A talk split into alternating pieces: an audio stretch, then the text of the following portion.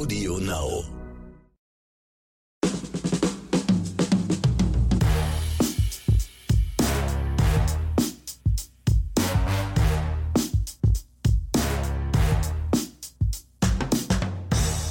Der Weltraum. Unendliche Weiten. Wir befinden uns in der Spezialfolge Oscars und Himbeeren und auf dem Schiff des Captains Ronny Rüsch der USS Cinematics. Und damit herzlich willkommen, auch dir, Captain. Also finde ich schön, dass ich diesmal der Captain bin, weil ich erinnere mich mal irgendwann, wir hatten mal eine Folge Habe ich böse in einem glaub ich, ne? anderen Leben. Da glaube da war ich, da war ich Steuermann oder Ingenieur oder irgendwas. Ingenieur, Aber glaube ich, ja. Heute, wie, wie du immer so schön sagst, ein abgedroschener Spruch: Ehre wem Ehre gebührt. So nämlich. Ronny Rüsch ist der Captain. Das wollen wir mal fürs Protokoll festhalten, ja? Ich bin zwar der Admiral, das wollen wir auch mal festhalten, Du bist natürlich der Admiral. Du, dich habe ich irgendwo auf so einen äh, Klasse 5 Planeten da irgendwo ausgesetzt, um irgendwelche Erze zu sammeln. Und nicht mal du gebacken gekriegt. Also bitte. Du kannst, du kannst die, die Gondeln von innen ausschruppen. Ja, die Warp-Gondeln kannst du schruppen, wenn du siehst du, willst. da siehst du mal wieder, wie wenig mich kennst. Ich wäre der perfekte Admiral, weil ich immer nur im Büro sitzen und Akten sortieren, das kann ich gut. Ja, so gesehen hast du wieder recht. Ja. ja, Leute, wer jetzt denkt, was labern die gerade hier für wirres Zeug, ja. Heute, wie letzte Woche angekündigt, Oscars und Himbeeren heute mal als Special in einer Star Trek-Version, ja. Heute geht's nur um Star Trek. Anlässlich des Star Trek Days, wir haben heute den 9. September, gestern am 8. September war einer der Star Trek Days, es gibt ja mittlerweile mehrere. Gefühlt ja. ja. Jeden Monat einen. Aber gestern vor exakt 56 Jahren, am 8. September 1966, wurde auf der NBC damals die allererste Folge von Star Trek, bei uns besser bekannt als Raumschiff Enterprise, ausgestrahlt.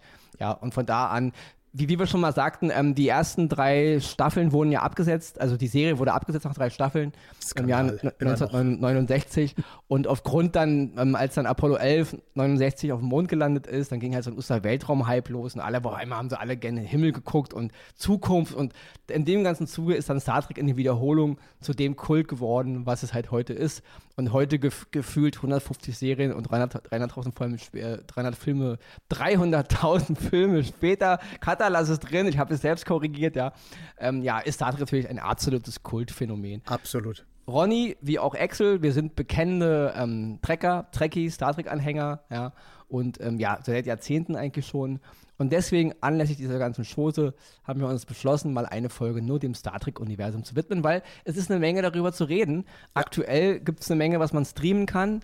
Ähm, es kommen auch noch eine Menge tolle Sachen. Es gibt aber auch negative Sachen. Und über das alles wollen wir heute mal ein bisschen aufdröseln. Bevor wir aber loslegen, bevor Axel jetzt mit seinem, ich sag mal, mit dem allerersten Oscar, mit der allerersten Oscar-Empfehlung ähm, von Star Trek, wohlgemerkt, losgeht, kurz noch, Leute, ihr wisst, Inflation betrifft auch Axel und mich. Ja. Und äh, ja, unser Bäcker hier, der, der, die, die Schrippenpreise sind ja mittlerweile drei, viermal so hoch. Ja. Das ist fürchterlich. Ronny isst gern Schrippen, deswegen ich brauche Kohle und deswegen, da ihr hier unseren Podcast so kostenlos hören könnt, heute mal wieder ein bisschen Werbung für Paramount Home Entertainment, ja? Paramount Home Entertainment hat seit dem 8. September, also seit dem Star Trek Tag, die Filme von Captain Kirk, also Teil 1 bis 6, angefangen von Star Trek der Film bis Star Trek ähm, das unentdeckte Land. Die Filme sind zum ersten Mal einzeln als 4K UHD äh, Fassung auf dem Markt und es gibt aber auch Star Trek der Film der, The Directors Edition auch erstmalig in 4K UHD als Blu-ray auf dem Markt. Und auch seit, der, seit dem 8. September ist auch von Star Trek Lower Decks die zweite Staffel zu erhalten, also sowohl als Blu-ray als, als auch Download, ja. Das könnt ihr alles jetzt kaufen, wer es möchte. Ronny muss dazu nichts sagen. Seit es VHS gibt, kaufe ich mir Star Trek gedöns. Ja, ich hatte früher die ganzen Serien auf VHS, dann bin ich auf DVD umgestiegen. Mittlerweile auf Blu-ray, aber leider nur, und das muss ich wirklich sagen, nur ähm, für Next Generation. Es gibt immer noch nicht Deep Space Nine auf Blu-ray. Also Gruß raus an ähm, Paramount Home Entertainment. Bitte, bitte, macht mal Deep Space Nine auf Blu-ray, weil das ist absolut, das würde ich mir so sofort kaufen. Da würde ich auch nicht irgendeiner Verlosung hinterherrennen, da würde ich einfach losrennen in den Laden und mir das kaufen, ja? Also Leute, wie gesagt, seit dem 8. September sind eine Menge neue Produkte von Star Trek auf dem Markt. Die Filme 1 bis 6, Special-Version von Star Trek, der Film und zwe- zweite Staffel von Lower Decks von Paramount Home Entertainment. Das ist jetzt mal die, ja, ich nenne es mal jetzt Werbung gewesen, aber es ist eine Werbung, die wir gerne machen. Wir sind Trekkies, ja. Ich liebe das. Wenn Paramount Home Entertainment nicht seit Jahrzehnten schon die Sachen veröffentlichen würde, hätte ich weniger zu tun gehabt. Ich habe das echt geliebt früher, ja. Klar, man hat am Anfang die ganzen Serien im Fernsehen mitgeschnitten, aber ich bin echt, ich habe damals die, die äh, VHS-Dinge gekauft, sowohl in Deutsch als auch im Originalton. Ich bin ein riesengroßer Kunde von Paramount Home Entertainment, ja, schon seit Jahrzehnten. Deswegen ist es Werbung, die ich gerne mache. Das ist ein Produkt, was ich liebe. Star Trek ist ein Riesenteil meines Lebens und deswegen mache ich das sehr, sehr gerne. Ja, jetzt gehen wir erstmal los, würde ich sagen. Wir machen Jingle rein und dann darf ähm, erstmal Axel hier vom, vom ja, vom Leder lassen. Von der Warp-Gondel ziehen oder wie auch Oder so. Schön gesagt.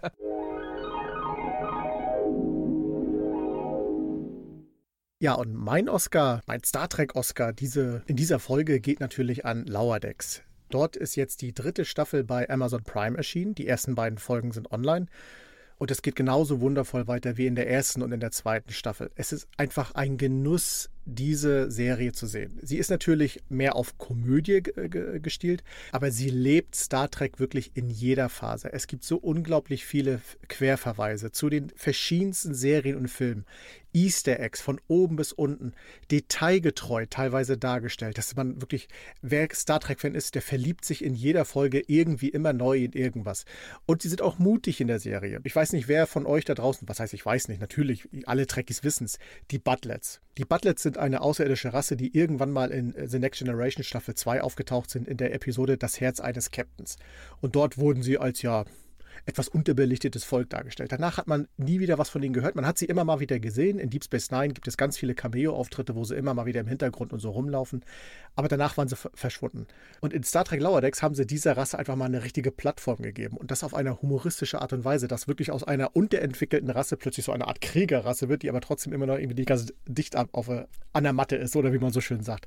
Herrlich dargestellt. Wirklich, ich, ich liebe es von, von Anfang bis Ende. Die Charaktere wie Beckett Mariner, Brad Brett Bäumler, Divana Trendy und Sam Rutherford, äh, die quasi die, die Essenz spielen, das Lower Deck, also die Ensigns, die die Unterdeck oder nicht Unterdeck, aber äh, aus der unteren Führungsebene heraus ihre Abenteuer erleben. Man lacht sich nur kaputt. Es ist toll gemacht und trotzdem ist es Star Trek von vorne bis hinten. Ich verweise immer noch auf die Folge, wo die einfach dastehen und sagen, der größte Ingenieur der Sternenflotte ist Miles O'Brien. Punkt. Einfach da stehen gelassen. Und jeder weiß sofort, woran er denken muss. Herrlich gemacht. Deswegen empfehle ich jedem Trekkie, der es tatsächlich noch nicht gesehen hat, dafür lohnt es sich, Amazon mal kurz zu abonnieren und sich diese Folgen reinzuziehen. Es ist ein Traum von vorne bis hinten. Star Trek pur. Und Ronny, du darfst natürlich auch was dazu sagen. Ja, ich muss auf jeden Fall dazu was sagen. Nicht? Genau, also von Lower Decks sind natürlich jetzt zwei Staffeln komplett online und jetzt genau. die dritte ist jetzt gestartet mit den ersten beiden Folgen. Und ja, du hast vollkommen recht, ja. Ähm, man kann sich ein bisschen über den Animationsstil streiten. Also ich mittlerweile habe mich daran gewöhnt. Ich finde es vollkommen okay okay, weil ich muss sagen, ähm, die, ähm, die, die Technik ist geil dargestellt, ja. Also mhm. die Räume, die Decks, die Schiffe, auch von außen, wie das alles aussieht. Also super, super geiler Scheiß, ja. Und wie du schon sagst, es ist, es ist ein bisschen lustig, also ein bisschen auch, aber sie, sie, sie sind so, also ich muss wirklich sagen, es ist die, es ist die Star Trek durchtränkteste Serie von allen Star Trek-Serien, die es gibt, ja. Also das ist, das ist göttlich, wie hier mit ähm, den, den verschiedenen Spezies, mit den ganzen, mit der ganzen Starfleet-Kommandokette, mit den Schiffstypen, mit den ganzen Begriffen mit den Techno-Gebubble, ja, wie damit auch, auch diese ganzen Kulturclashs, ja, wie damit hier umgegangen wird. Das ist auf so hohem Niveau an Humor und so gut erzählt und so detailliert, dass es eine absolute Pflicht ist für jeden Star Trek-Fan, sich Lower Decks anzugucken. Ja? Ich habe gemerkt von einigen Leuten, dass manchmal ist ihnen der, es geht ihnen ein bisschen schnell. Ich habe da so ein paar Feedback von ja, auch Freunden. Ähm, ja, aber das, da, da ruft man sich rein. Man muss, man muss wirklich, wenn man das guckt, lasst euch Zeit, nicht so zwischen Tür und Angel. Ja, die Folgen gehen immer nicht so lange. So im Durchschnitt kann man so sagen 25 Minuten und so. Ähm, ja, aber wie du schon sagst, großes Kino. Das ist so Star Trek. Also vom Schriftdesign, von den Bildern, von der Musik, von allen. Das ist absolut großes Kino und ein Glück, ein Lichtblick, gerade aktuell, weil was gerade aktuell so an Star Trek produziert wird, an Serien, gerade oh ja, von den oh Realserien, ja. da sind wir beide nicht so von begeistert, ja, als, als Trekkies. Und deswegen, ich freue mich, dass Lower Decks da ist. Aber wir kommen am Ende natürlich noch zu der absoluten Megaserie, auf die wir in Deutschland alle warten. Und zwar Strange New Worlds, also Star Trek Strange New Worlds, die Abenteuer von Captain Pike. Aber kommen wir am Ende zu. Das ist momentan so der Blick, wo ich so ein bisschen Hoffnung habe. Aber Lower Decks ist gerade zur Zeit eigentlich das Aktuelle, was Star Trek am Leben erhält, weil was Discovery da gemacht hat in Staffel 3 und Picard in Staffel 1 schon und in Staffel 2, das ist sehr, sehr traurig für mich als Star Trek-Fan. Und ich habe auch andere Meinungen gehört, Leute, es ist nur unsere Meinung. Ich habe auch mit Twackies und Trackern gesprochen, die das gut finden. Die gibt es auf jeden Fall. Ich persönlich muss sagen, in meinem persönlichen Umkreis ist nicht ein Tracker, nicht eine Trackerin, ja, die das gut findet. Ja, keiner. Die finden es alle genauso, ja. blöd, ja. Und nicht nur blöd, auch unangenehm. Gerade was Picard betrifft, ja. Das ist, ähm, ja, Worst Case. Deswegen Lower Decks, ja, absolute Oscar-Empfehlung. Wer es noch nicht geguckt hat, Leute, unbedingt gucken von Anfang an. Und wer Staffel 1 und 2 gesehen hat, Leute, Staffel 3 ist online bei Prime. Guckt es euch an. Hammer, hammer geil. Ich würde sagen, wir machen mal jetzt so einen kleinen Flash einfach durch die, was zurzeit in den Streamingdiensten drin ist Ja. von Star Trek, ja. Also eine meiner kleinen Oscar-Empfehlungen ist auf jeden Fall noch die Dokumentation von William Shatner, der macht ja immer gerne Dokus. James T. Kirk, wer es nicht weiß, ja, William Shatner, der große William Shatner. Ähm, es gibt eine Doku von ihm, die heißt The Captains. Die ist auch bei Prime Video drin. Da geht es darum, dass, dass William Shatner alle Schauspieler besucht, die in der Star Trek-Historie, in den ganzen Serien und Filmen die Captains und die Captinnen bei uns, KapitänInnen, ja. Ich bin froh darüber, dass es auch im Deutschen immer noch Captain heißt, ja, weil äh, das ist ja, okay, aber eine andere Geschichte. William Shatner interviewt halt die Schauspieler, ja, also von Patrick Stewart über Avery Brooks und wer da alles so Captain gewesen ist. Wunderbar. Da gibt es auch eine, eine Art Special-Version von The Captain's Close-Up. Das sind nochmal ähm, die ganzen Interviews als äh, Episoden aufgeteilt. Da gehen die so eine halbe Stunde, so die ganzen, äh, fast die ausführlichen Interviews. Kann ich nur wirklich jeden Trackie, jeden, jeden, jeder Trackerin empfehlen, Leute. Guckt euch die Interviews mal an wunderbare Anekdoten. Gerade ich liebe das Interview mit Avery Brooks. Es gab da wohl ein paar, ja, nachlesbar Ungereimtheiten. Ich verstehe das nicht ganz. Ich finde, es ist ein wunderbares Interview. Avery Brooks, ich liebe Avery Brooks sowieso. Cisco ist jetzt sowieso für mich der absolute Star Trek-Held. Ja, Patrick Stewart war mal minimal über ihm, aber seit der Serie Picard ist es einfach ein No-Go. Und ähm, die Figur Patrick Stewart, also die Figur Jean-Luc Picard alleine kann diesen Status nicht halten. Deswegen ist für mich ab jetzt Avery Brooks, Captain Cisco, für mich die absolute Ikone im Star Trek-Universum. Patrick Stewart, Schrägstrich Picard ist es nicht mehr, dank Mr. Stewart seiner komischen Sache, die er uns da erzählen will in Picard Staffel 1 und 2. Ja? Diese beiden Sachen auf jeden Fall, The Captains und The Captains Close-Up, beide zu sehen bei Prime Video. Kleine Oscar-Empfehlung, unbedingt gucken. Das nächste sind die ganzen anderen Serien, Leute. Bevor jetzt Paramount Plus wohl im Dezember 22 Genau. in Deutschland auf den Markt gehen soll, wer Sky-Abos hat, du hast ein Sky-Abo extra. Genau, genau. Da gibt es irgendwie mit Cinema Corporation, kann man wohl Paramount Plus darüber auch empfangen. Aber wer es nicht hat, Paramount Plus ist dann eben auch ein Abo, soll wohl auch so 8 Euro im Monat kosten. Und dann wird irgendwann alles, was Star Trek betrifft, nur noch über Paramount Plus zu sehen sein. Das heißt, zurzeit ist aber noch viel auf anderen äh, Streamingdiensten und da ist Netflix gerade noch ganz groß dabei. Ich fand es ein bisschen unangenehm, dass die dritte Staffel von Discovery oder die vierte war, war das? Die dritte, glaube ich. Nee, die vierte. Die vierte, Wo, wurde ja. radikal rausgezogen aus Netflix. Genau. Also man war da gerade drin, auf einmal hieß es, Paramount übernimmt das komplett. weil Es war über Nacht verschwunden. Mhm. Fand ich ein bisschen uncool gelöst, ja. Picard kann man immer noch beide gucken. Staffel 1 und 2 sind bei Amazon Prime drin. Und bei Netflix sind aber immer noch drin The Next Generation. Ich denke mal, die Serie, mit der die meisten unserer Generation zum Tracker geworden sind, ja. Natürlich, ich bin auch mit Captain Kirk aufgewachsen. Noch kurze Anekdote. Die allererste Kirk-Folge Raumschiff Enterprise lief am 27. Mai 1972 auf dem ZDF in Deutschland. Da waren wir beide noch nicht geboren, deswegen, aber mein Vater war halt Science-Fiction-Fan und ich erinnere mich so, dass ich halt in- in den 80ern einfach ab und zu, du wahrscheinlich auch mal im ZDF, du natürlich hinter, hinter der Mauer auf der anderen Seite, ja, hat Richtig. böses Westfernsehen geguckt, ne? Ich natürlich offiziell, bei uns gab's Nicht weiter sagen. Kleine Anekdote, wir haben auch Ostfernsehen geguckt, ja. Es gab ja damals dieses, dieses Farbsystem, PAL und SECAM. Also mein Vater hatte aber irgendwie so, ein- so ein Ding am Fernseher angebaut, wir konnten zwischen Farbe hin und her schalten. Also wir konnten auch die Ostsender in, in Farbe gucken. Haben wir gerne geguckt, wir hatten halt fünf Fernsehsender. Mache ich ja kein Hehl draus, warum auch, ja. Du natürlich, ihr hattet nur zwei, glaube ich. Und schwarz-weiß. und auch noch schwarz-weiß, ja. Ja. Auf jeden Fall damals erst Kirk, aber ich denke mal, sowohl du als auch ich und die Generation sowieso, unsere Generation ist mit Kirk, äh, ist mit Picard natürlich zum Trekkie geworden. Ja. Und das ging von ähm, 1987 bis 94 damals, dann wurde die Serie eingestellt. Da wurde aber schon natürlich dann 93 natürlich Deep Space Nine ins Leben gerufen. Auch bei Netflix zu, äh, zu se- sehen, Leute. Sieben Staffeln. Und bevor ich da weiter rede, kurz Axel, was sagst du zu Deep Space Nine? Es ist und bleibt meine absolute Lieblings-Star Trek-Serie. Also Deep Space Nine hatte mich gefesselt. Ich war davor natürlich voll im Picard-Fieber. Die Abenteuer mit dem Raumschiff durch die ganze Galaxie fliegen und so weiter. Das hat mich immer begeistert. Und als dann Deep Space Nine rauskam, da war so erst dieses, wie alles nur auf einer Station oder sonstiges. Aber es war toll. Es war manchmal war es wie eine Seifenoper im Weltall, manchmal war es wirklich ein Abenteuer im Weltall und umso länger die Serie gedauert hatte, um, umso besser wurde es. Was ja Star Trek immer vorgeworfen wird, ist ja, wenn Star Trek das Gefühl hatte, dass ihre Serien so langsam abbauen, bauen sie immer irgendwelche Kriege und böse Gegner und hast nicht gesehen ran die Borg äh, ganz groß und bei Deep Space Nine war es ja dann der Dominion-Krieg. Aber ich sage immer, Star Trek schafft es immer in solchen ernsten Situationen trotzdem immer noch menschliche Folgen zu drehen, wo es um Menschlichkeit geht oder um Beziehungen zwischen anderen Welten und so weiter.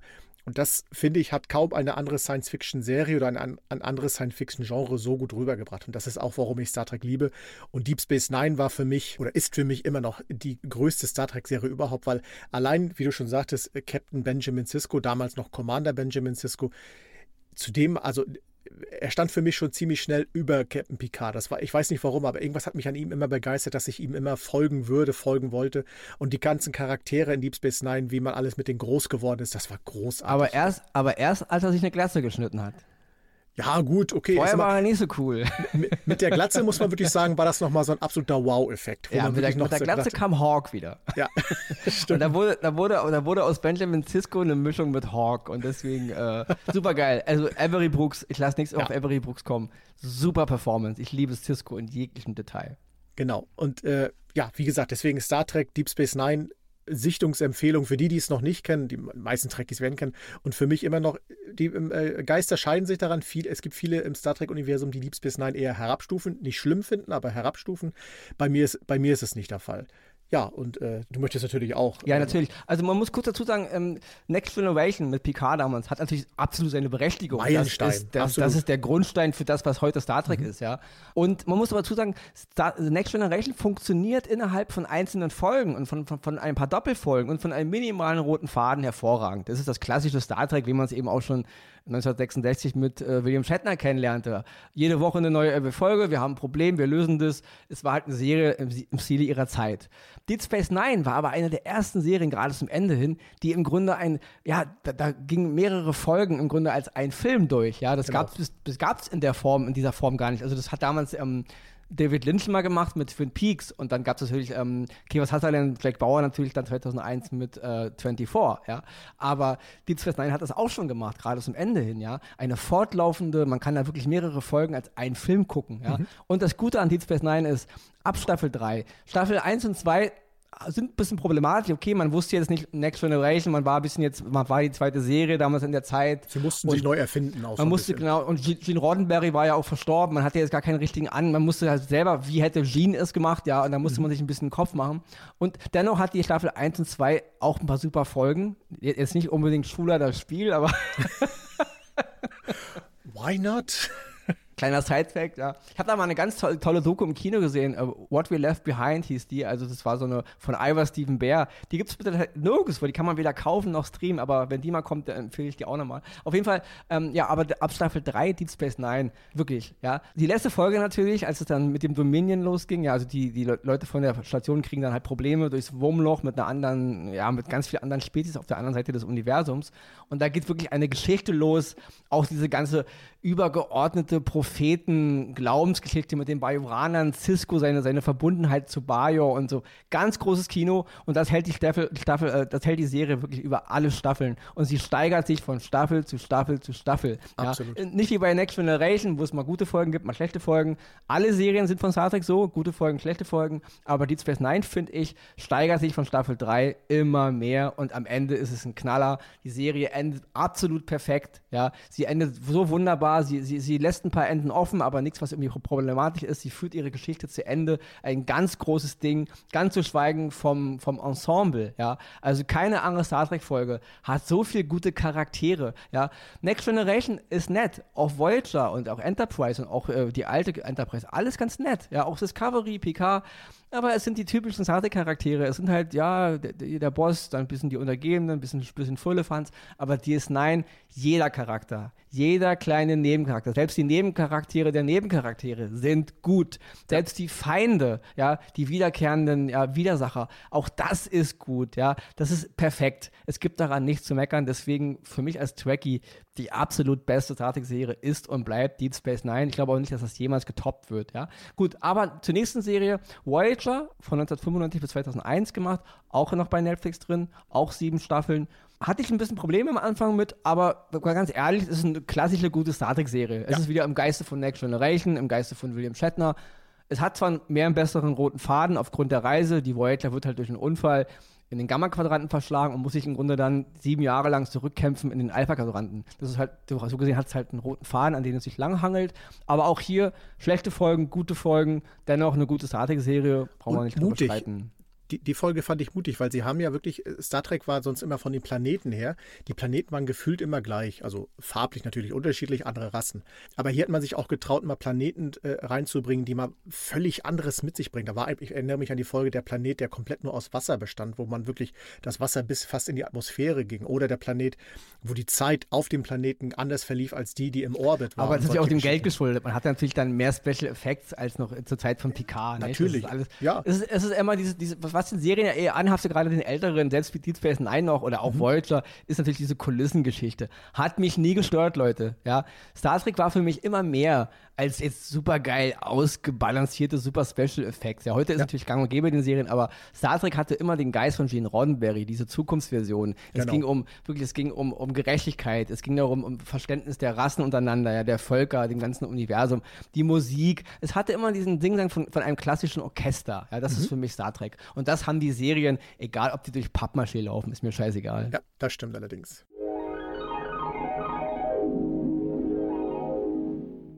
Und da bleibt natürlich nur noch zu erwähnen, äh, die Serie Enterprise. Ich sag mal, wo, wo dann auf einmal die Kritiker haben schon früh aufgebrüllt, was brauchen wir jetzt noch die Geschichte, wie alles begann und sonstiges.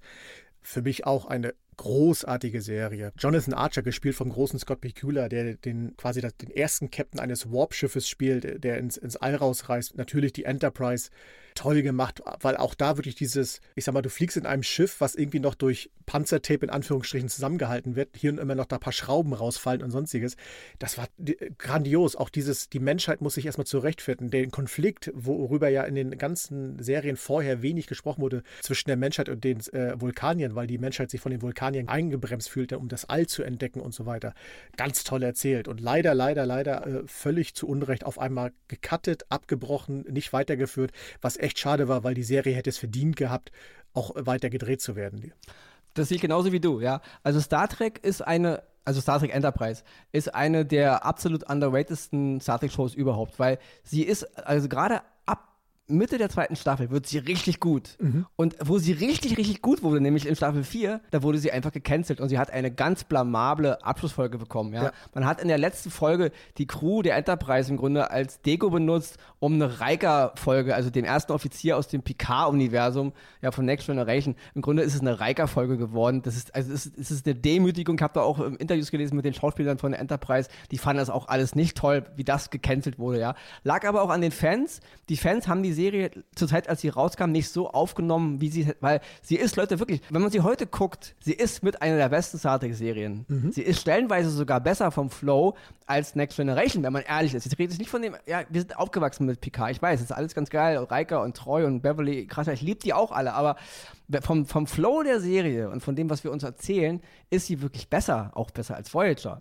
Aber damals waren die Fans einfach durch. Sie, sie, ja, es war. Und dann gab es halt diesen Cut. Ne? Leute, und ganz kurz noch: all diese Serien, Next Generation, Deep Space Nine, Voyager, Enterprise, auch die Originale mit Kirk noch, übrigens remastered, ja. Die alte mit Kirk von 66 bis 69 remastered zu sehen, ja. Super Effekte. Nicht over the edge, angeglichen an den Stil der 60er. Es sieht Bomben aus, ja. Auch die Animationsserie, glaube ich, von 73 bis 74 von Captain Kirk. All diese Serien sind gerade noch bei Netflix im Programm. Wer also nochmal jetzt irgendwie ein bisschen Nostalgie spüren will oder wer noch nie damit was zu tun hatte und nochmal anfangen möchte, nutzt die nächsten Monate, weil ich denke, wenn Paramount Plus erstmal in Deutschland erscheint, dann werden diese ganzen Serien nach und nach verschwinden verschwinden. Und dann ist man Star Trek im Grunde los, es sei denn, man abonniert Paramount Plus, was ich natürlich machen werde als Trekkie. Selbstverständlich. Das ist, ja, das ist also. ganz, aber man kann ja nicht von jedem erwarten. Also deswegen noch sind ja. die alle bei Netflix drin.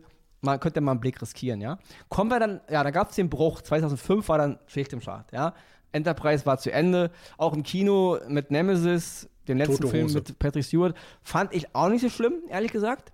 Ich fand die Kinofilme alle relativ stabil. Mhm. Abgesehen, nee, auch selbst, selbst Teil 5 mit von William Shatner Regie, wenn man den öfter guckt, der hat auch seine Momente, ja. Übrigens, man- ich grätsch kurz rein. Ja, Alle, Fil natürlich. alle Filme von Star Trek, wirklich alle, sind zurzeit bei Sky immer noch zu sehen.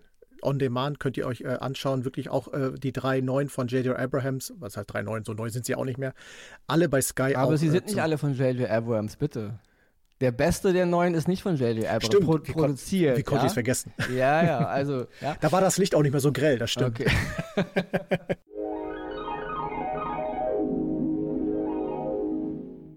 Ja, also wie gesagt, und da braucht man auch nicht drüber streiten. Also ich persönlich finde ähm, den neunten Teil von Star Trek, ähm, der hieß bei uns, glaube ich, ähm, Der Aufstand, halte ich für den besten Star Trek-Film, obwohl der gar nicht bei den Fans so oben ist, aber ich halte den, das ist für mich Star Trek, die Er hat Star Aussage, Trek gelebt. die Geschichte, die Musik, alles. Das ist ganz, ganz toll. Ich liebe auch das unentdeckte Land, also den letzten, der, Mhm. der Kirk-Reise, den, den sechsten Star Trek-Film. Auch das, ich mag die ganze Geschichte, dieses damals äh, halt im politischen Kontrast zu, den, zu dem Zerfall der Sowjetunion damals, also bei uns auf der Welt. Und das zu übertragen halt ins Star Trek-Universum mit dem Zerfall des Klingonischen Reiches, fand ich super. Ein ganz, ganz toller Film, selbst heute noch.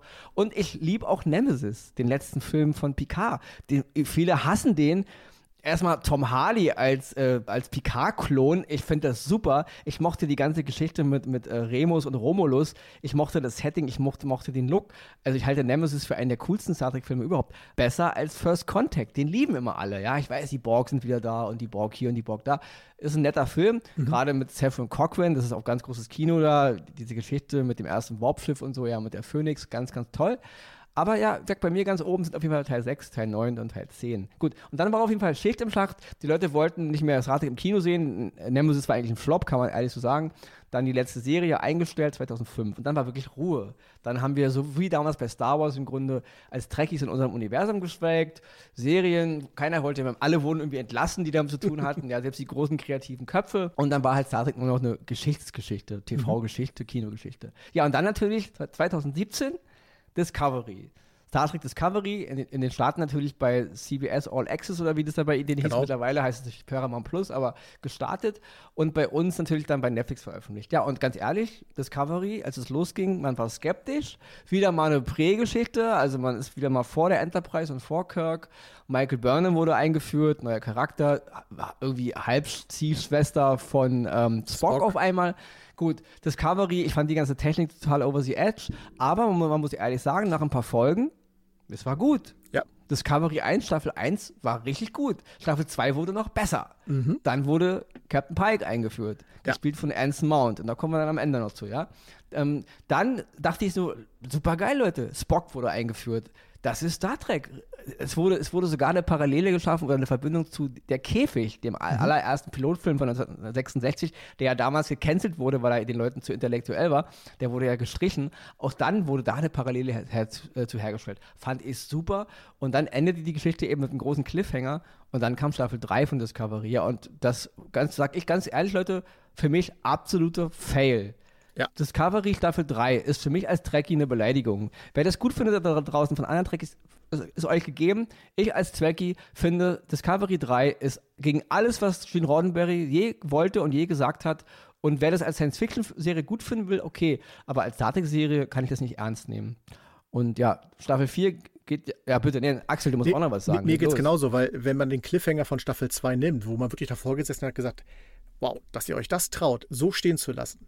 Großartig. Ich bin sehr gespannt, wie es weitergeht. Und sie haben sich eine Möglichkeit äh, gegeben, eine Geschichte von Star Trek zu erzählen, die Star Trek hätte neu definieren können, weil es in einem Ze- Zeitraum stattgefunden hätte, wo wir keinerlei Informationen darüber hatten, wo man wirklich ganz fresh, ganz cool, innovativ, was auch immer.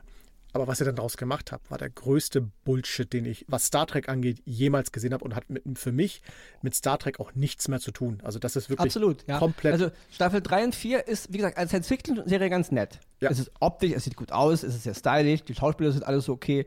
Aber als Star Trek, im Geiste von Gene Roddenberry, als Erbe von Gene Roddenberry, ist Discovery 3 und 4 Ich habe keine Ahnung, was die mir da erzählen wollen. Mhm. Ja, das finde ich absolut, ich finde es affig, ganz ehrlich. Und wir machen jetzt ganz kurz Picard noch fertig und dann können wir eigentlich zu unserem nächsten Oscar springen, nämlich zu der Hoffnung zumindest. Richtig. Strange New Worlds, ja. Also Picard, Staffel 1, ich mach's ganz kurz. Da gibt es noch einen Podcast, einen älteren Podcast von uns, kann man gerne mal reinhören, Hört da haben wir uns an, genau. ausführlich mit befasst.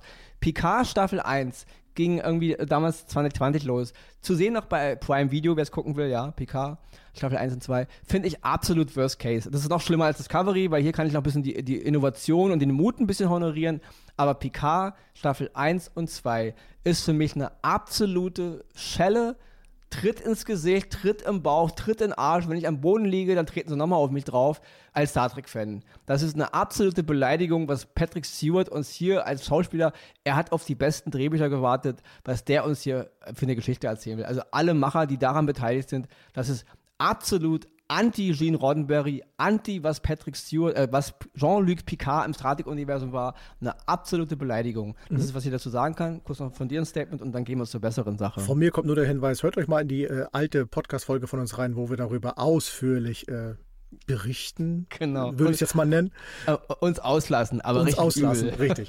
Und mehr gibt es dazu nicht zu sagen, weil ich bin es müde, ich bin es leid, mich mir darüber noch ein Urteil zu bilden, weil ich Ja, bin sowas absolut. von wahnsinnig enttäuscht. Und, Staffel äh, 3 kommt ja auch demnächst, ist ja, die und- letzte und dann als kann ich man da den Trailer gesehen habe, da habe ich Ja. nur gesagt, die nächste, Genau. Die nächste Star Trek äh, Convention, wir reden ja gleich noch darüber, wahrscheinlich 2023 oder 2024 werde ich besuchen.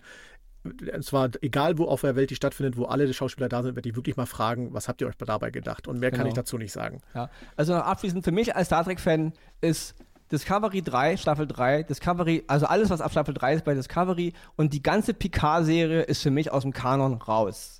Das kann ich nicht ernst nehmen, das gehört für mich nicht offiziell in meinem Star Trek-Universum. Picard ist für mich zum letzten Mal in Nemesis zu sehen und das andere, ich vergesse es einfach, ja. Das ist für mich Fanfiction-Gedöns, absolut überflüssig. Okay, aber jetzt kommen wir mal zu Strange New Worlds. Star Richtig. Trek Strange New Worlds läuft schon in den Staaten bei Paramount Plus und wenn dann im Dezember 22 voraussichtlich bei uns es auch startet, werden wir auch endlich die Serie sehen können. Ja, ganz kurz, ähm, Strange New Worlds wird eine Ablegerserie von Discovery sein, weil im Grunde die Charaktere, die in der zweiten Staffel von Discovery eingeführt werden, Captain Pike und seine Crew, auch Spock, die werden, und es ist im Grunde eine Präquel-Serie zu Star Trek bzw. Raumschiff Enterprise. Es ist die Geschichte der Enterprise, bevor Captain Kirk Chef oder Captain auf der Enterprise wurde. Ja? Die Hauptrolle, Und nicht nach dem Gedanken von J.J. Abrams wohlgemerkt, sondern nach der wirklichen Timeline. ja genau, nicht nach der Calvin-Timeline aus den Abrams-Filmen. Übrigens, Bruce Greenwood war ein hervorragender Christopher Pike, Das muss ich richtig. dazu sagen, in den Abrams-Filmen, ja, Teil 1, Teil 2. Ähm, in dieser Serie, aber jetzt in der, sag ich mal, in der, in der regulären Zeitlinie jetzt, wird Captain Christopher Pike von Anson Mount gespielt, eingeführt in Discovery Staffel 2. Und ja, haben wir schon öfter darüber gesprochen, Anson Mount als Captain Pike kommt auf die Bildfläche und Vom nach zwei ersten- Minuten ist der Typ auf einem Level mit all unseren großen Captain und Ja. Captainen, ja. Das ist, Vom das ersten ist Satz an habe ich da gestanden und gesagt, ja, Sir. großes Kino, ja. Dasselbe gilt für Ethan Peck als Spock. Fand ich super. Nur meine Meinung, ja. Gut, ganz kurz nochmal dazu, also die USS Enterprise NCC 1701, die Enterprise, die Grunde, die wir mit Kirk kennenlernten 1966 oder bei uns 1972 oder bei uns eben erst später, als wir geboren wurden, die wird halt jetzt im Grunde von Captain Pike kommandiert und wir erleben im Grunde jetzt das, was, was Star Trek für uns war, nämlich die Enterprise auf einer Jahresmission, cruist durchs Universum und entdeckt eben, wie der Titel schon sagt, Strange New Worlds, ja.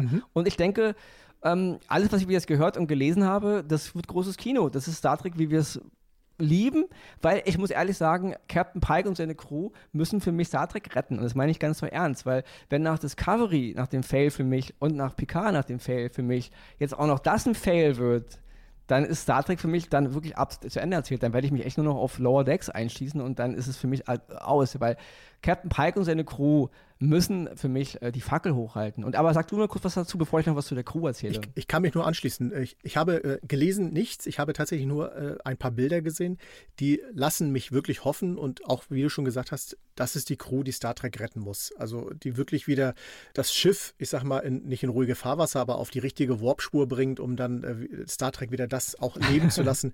De, de, ich sag mal, der Gedanke von Gene Roddenberry, der muss irgendwie wieder zurück können. Jetzt werden äh, sagen, ja, ihr hängt immer an Gene Roddenberry. Leute, es geht ja nicht darum, dass alles so aussieht wie damals. Aber es geht darum, dass diese Idee von Star Trek immer weiterleben muss. Und das ist verloren gegangen und das äh, hoffen wir mal Absolut. bei Strange New World, dass wir das wiederfinden. Ich glaube, das vergessen immer viele. Star Trek ist nicht nur irgendeine Science-Fiction-Serie, ja. Das ist, Star Trek war immer schon mehr als nur mhm. Science Fiction. Es ging um viel andere Dinge. Und ich weiß, sie wollen in Discovery äh, Staffel 3 und 4 diesen Esprit ein bisschen mit reinbringen, aber sie haben das im Grunde vergeigt, wenn man mich fragt, ja.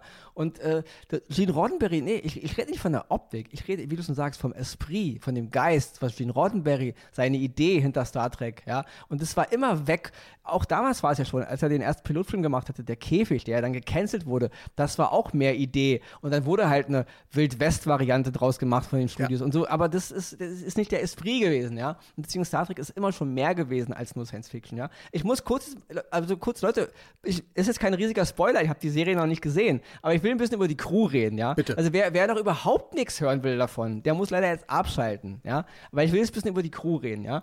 Unter anderem wird ähm, Nyota Uhura eingeführt. Also wir lernen äh, Nyota Uhura, gespielt natürlich von der großen Nichelle Nichols, leider verstorben jetzt dieses Jahr am 30. Juli, ja. ja. Also damals natürlich absolute TV-Legende, ja. Also aufgrund natürlich ihrer Ethnie und das, der Kuss mit Kirk und so, diese ganzen Geschichten, die man halt so kennt, ja. TV-Geschichte. Ähm, in den Abrams-Film gespielt von Zoe Saldana, Nyota Uhura. Und jetzt in der Serie ähm, wird sie gespielt von Celia Rose Gooding. Ja? Also wir lernen im Grunde den Kadetten Nyota Uhura kennen. Wir wissen also jetzt, sie ist im Grunde auf der Enterprise, bevor Kirk da aufschlägt, was ich irgendwie cool finde. Ja? Und das nächste ist Christine Scheppel. Christine Scheppel, äh, die Krankenschwester, ja, kennt man auch von äh, Pille, damals auf der Enterprise. Damals gespielt von Maytel Barrett, der mhm Ehefrau später von Gene Roddenberry, ja, und die auch, wir haben sie kennengelernt als Luxana Treu in Deep Space Nine, ja, also sie war auch immer der Bordcomputer in allen Enterprise-Folgen, ja, also sie war immer dabei. Maytel Barrett, eine absolute Star Trek-Legende, ja, und äh, ihr Charakter, Christian Chappell, ist auch schon auf der Enterprise in dieser neuen Serie Strange New Worlds, wird, wird gespielt von Jess Bush. Kommen wir gleich zum nächsten, Nummer 1, ja. Schon eingeführt in der zweiten Staffel von Discovery, gespielt von Rebecca Romijn, die hat man ja damals kennengelernt als Mystique in, in den allerersten X-Men-Filmen, ja. Sie spielt Nummer 1 in der zweiten Staffel von Discovery und sie spielt auch hier Nummer 1. Dazu muss man wissen, Nummer 1 taucht auch zum ersten Mal auf in Der Käfig, ja, mhm. wo damals noch Jeffrey Hunter Captain Pike spielte. Und auch hier hat Majel Barrett Nummer 1 gespielt, ja.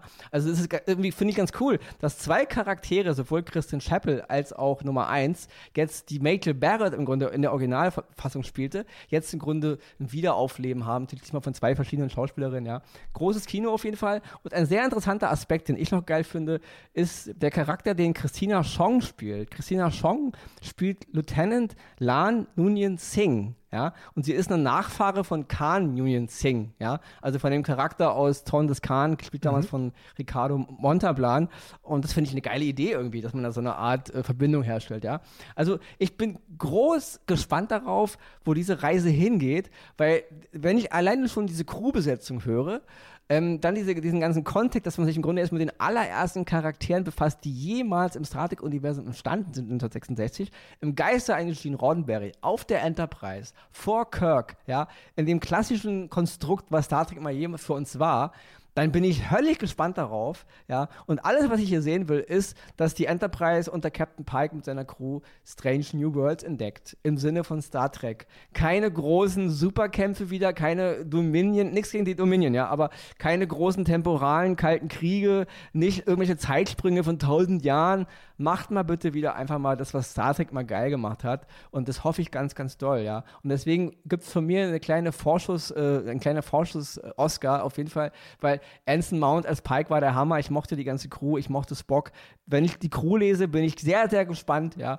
Und ähm, ja, deswegen absolut, ich flamme weil hiermit steht und fällt für mich ähm, Star Trek. Und bevor du jetzt noch was sagst, weil man muss eins nicht vergessen, das, was Marvel gerade mit den, äh, mit, äh, mit den Serien versucht, ja, diese Kombination von Filme und Serien, das, was Disney auch gerade mit Star Trek versucht, Kinofilme zu machen, Serien zu machen, das hat Star Trek schon vor Jahrzehnten hinbekommen. Wir hatten geile Fernsehserien und wir hatten gute Kinofilme, ja, in einer Zeit vor Streamingdiensten, einfach nur fürs normale Fernsehen gemacht, ja. Und das kopieren gerade alle anderen. Star Trek hat es geschafft, Lange, lange, Jahrzehnte, bevor die anderen das gepackt haben. Und deswegen, Leute, bitte orientiert euch nicht zu sehr an diesen ganzen Wahnsinn, ja. Ich hoffe, dass Strange New Worlds wieder das für mich ist, was Star Trek ist. Was ich zum letzten Mal äh, hatte bei Discovery Staffel 2, weil danach ist mein, ist mein Trekkie-Herz echt kaputt gebrochen. Oh ja. Und oh Picard ja. hat dann richtig, hat, hat auch die Trümmer kaputt geschlagen. Und deswegen, ja. Ich hoffe, das wird ein, wird ein, wird ein Oscar. Und jetzt, Axel, noch ein Schlusswort von dir, bevor wir dann noch, ein, ähm, noch einen kleinen Hinweis darauf haben, wo man Ronny und Axel mal persönlich treffen kann, wenn man möchte. Deswegen halte ich mein Schlusswort sehr, sehr kurz und sage, ich schließe mich dem vollkommen an. Star Trek Strange New World muss uns wieder zurückführen und da hoffe ich auch ganz groß. Die Schauspieler werden es auf jeden Fall schaffen, so viel äh, kann man von ausgehen. Es steht und fällt mit dem Drehbuch und da müssen wir dann eben abwarten. Im Dezember geht's los. Und ja, wo kann man uns beide mal live sehen? Demnächst auf der Destination Star Trek Germany. Die findet in Dortmund statt und zwar vom 23. bis zum 25. September. Dort werden Ronny und ich unterwegs sein. Leider nur am Samstag und Sonntag, äh, weil Freitag werden wir es nicht schaffen, beziehungsweise ich bin schuld, ich nehme es auf meine Kappe. Also, wer uns mal live sehen möchte, und wenn ihr euch fragt natürlich, wie erkennt ihr uns, ihr werdet Ronny hören. Egal in welcher Halle er ist, Ronny werdet ihr immer hören und folgt der Stimme und da werdet ihr, äh, könnt ihr mal mit uns quatschen, uns ansprechen, auch gerne mit uns diskutieren, allerdings nicht so lange, weil ich glaube, spätestens um 19 Uhr schmeißen sie uns da raus. Aber genau, ihr also, seid herzlich eingeladen, wenn ihr Bock habt, 23. Egal, in, in welche Messehalle ihr geht, Ronny erkennt man daran, dass er der Größte in, in, auf dem Gelände ist. Ja? So. Also einfach nur in die Runden gucken. Und wenn ihr euch fragt, körperlich, nicht ganz. Aber ihr werdet sehen, was ich meine.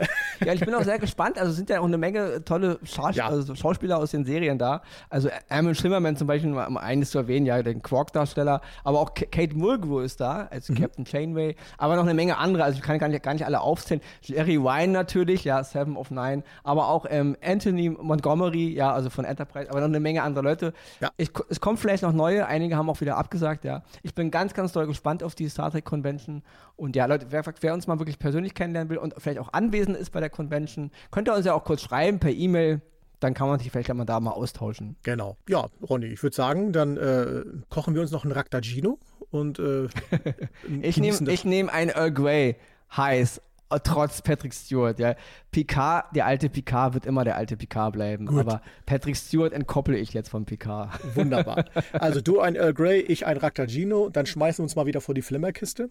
Wünschen euch natürlich ein schönes Wochenende und weiterhin schöne Tage. Nächste Woche gibt es wie gewohnt wieder ein paar äh, Oscars und Himbeeren. Auch ein paar Empfehlungen, Zuhörerempfehlungen. Da habe ich äh, zwei auf Lager. Und ich sag, wolltest du noch was sagen, Ronny? Irgendwie? Ja, auf jeden Fall kurz anteasern. Nächste Woche auf jeden Fall die Ringe der Macht. Ja die Herr der Ringe-Serie wird Thema sein. Dann sind drei Folgen online und darüber müssen wir auch reden. Richtig. Und vor allen Dingen muss Ronny dann mit mir darüber reden. Aber da werdet ihr dann nächste Woche hören. ihr dürft gespannt sein. Und ich würde sagen, ich beende heute mal ganz anders diese Folge. Und zwar mit dem, einem der berühmtesten Sätze, die man, glaube ich, im Star Trek-Universum kennt. Lebt lang und erfolgreich. sorry, ich muss da wieder zwischengrätschen. Im Original eigentlich Live das Long die Stimmung kaputt gemacht. Ja, nee, weil Live Long and Prosper heißt es im Original. Und das ist total doof übersetzt. Das heißt nämlich Original, wenn ich mich korrekt erinnere, live long and prosper bedeutet so viel wie lebt lang und gedeiht. Ja, mhm. also das, das, das, das, bezieht sich auf eine Menge Dinge. Nicht nur le lebt lang und in Frieden oder wie, wie ist die Übersetzung gewesen bei uns? Erfolgreich. Lebt, genau, erfolgreich, erfolgreich. totaler blöder Satz, erfolgreich, ja. Ich glaube, das heißt, lebt lang und gedeiht. Das heißt, in jeglicher Hinsicht, ja, mhm. als Spezies, als Leben, intellektuell, von, also gedeiht in jeglicher Hinsicht eurer Existenz. Deswegen Sorry, Axel, ich wollte nicht deine, deine Stimmung jetzt hier killen. Ja, pass auf, dann, dann, gehen wir heute mal ein hohes Risiko ein und ich überlasse dir mal das letzte Wort. Ja, mache ich. Ganz einfach. Live long and prosper.